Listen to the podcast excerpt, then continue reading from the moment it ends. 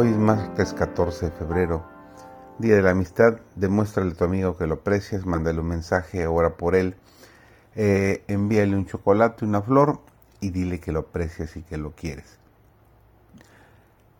Nuestro título de hoy es El joven rico. Estamos estudiando la lección número 7, titulado A uno de estos mis hermanos pequeños. Servidor David González. Iniciamos nuestro título de hoy. ¿No saben que cuando el joven rico se acercó a Cristo y le preguntó qué debía hacer para tener la vida eterna, Cristo le dijo que guardara los mandamientos. El joven contestó, todo esto he guardado.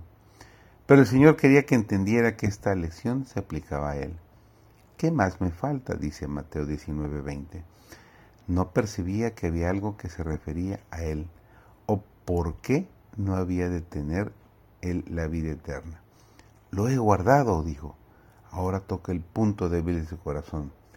Dice, ven, sígueme y tendrás vida eterna. ¿Qué hizo el joven? Se alejó muy triste porque tenía muchas posesiones. El hombre rico que tenía tantos privilegios no es presentado como uno que debió haber cumplido sus dones de manera que sus obras trascendiesen hasta el gran más allá llevando consigo ventajas espirituales y aprovechadas. Es el propósito de la redención no solamente borrar el pecado, sino devolver al hombre los dones espirituales perdidos a causa del poder empequeñecedor del pecado. El dinero no puede ser llevado a la vida futura, no se necesita allí, pero las buenas acciones efectuadas en la salvación de las almas para Cristo son llevadas a los atrios del cielo. Mas aquellos que empleen egoístamente los dones del Señor para sí mismos, dejando sin ayuda a sus semejantes necesitados y no haciendo nada porque prospere la obra de Dios en su mundo, deshonran a su Hacedor. Frente a sus nombres en los libros del cielo está escrito, robó a Dios. El hombre rico tenía todo el dinero que puede procurar, pero no poseía las riquezas que habían conservado bien su cuenta con Dios. Vivió como si todo lo que poseía fuera suyo. Había descuidado el llamamiento de Dios y los clamores de los pobres que sufrían. Pero al fin viene un llamado que él no puede eludir, por un poder al cual no le es posible objetar ni resistir. Se le ordena que renuncie a las posesiones de las cuales él ya no es mayordomo.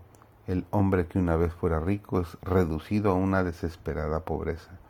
El manto de la justicia de Cristo, tejido en el telar del cielo, nunca podrá cubrirlo. El que una vez usara la púrpura más rica, el lino más fino, es reducido a la desnudez. Su tiempo de gracia ha terminado.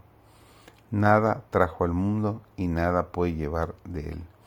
Muchos que militan en el cristianismo están dispuestos a realizar cualquier sacrificio con tal de obtener riquezas.